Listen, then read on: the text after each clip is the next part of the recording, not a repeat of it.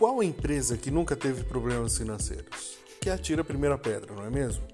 Áreas chaves que não estão ligadas no core business da sua empresa sugam o seu tempo, o qual poderia ser mais bem direcionado para o que você faz de melhor: vender.